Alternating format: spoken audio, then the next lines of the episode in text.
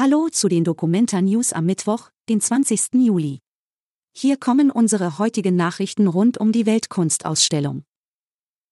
Kritiker im Bundestag haben Documenta bislang nicht besucht. Im Kulturausschuss und im Bundestag haben sich Abgeordnete zur Documenta geäußert und sind mit der Kunstschau hart ins Gericht gegangen. Allerdings haben sie selbst die Ausstellung noch gar nicht besucht.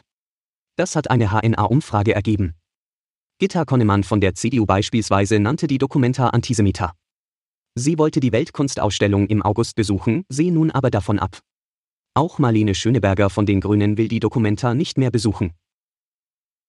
Kassels Oberbürgermeister warnt vor Generalverdacht gegen die Documenta.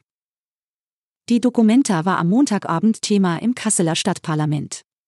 Einige Abgeordnete zogen Oberbürgermeister Christian Geselle in die Mitverantwortung für den Antisemitismus-Skandal. Der SPD-Mann, der auch Vorsitzender des Documenta-Aufsichtsrates ist, wies die Vorwürfe zurück. Es dürfe keine Zensur geben.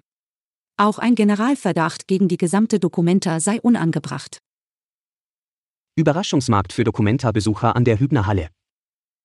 Am Montag und Dienstag gab es an der Hübner Halle einen Überraschungsmarkt. Das ist ein Brauch aus der indonesischen Stadt Jatiwangi. Für den Markt brauchte man etwas zum Tauschen. Für den Wert des Gegenstandes bekommt man Münzen und kann dann auf dem Markt einkaufen. Eventuell kehrt der Markt zurück, berichten die Veranstalter. Wann genau, steht aber nicht fest, schließlich ist es ein Überraschungsmarkt. Kolumbianische Stiftung thematisiert Klimagerechtigkeit. Die kolumbianische Kulturstiftung Mas Artemas Aktion thematisiert auf der Documenta den Klimawandel und die Auswirkungen auf den Wald.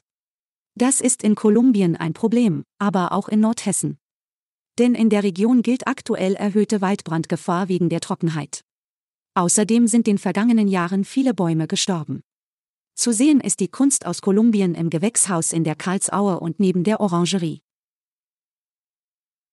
Alle Infos zur Documenta findet ihr auch auf hna.de/documenta. Bis morgen.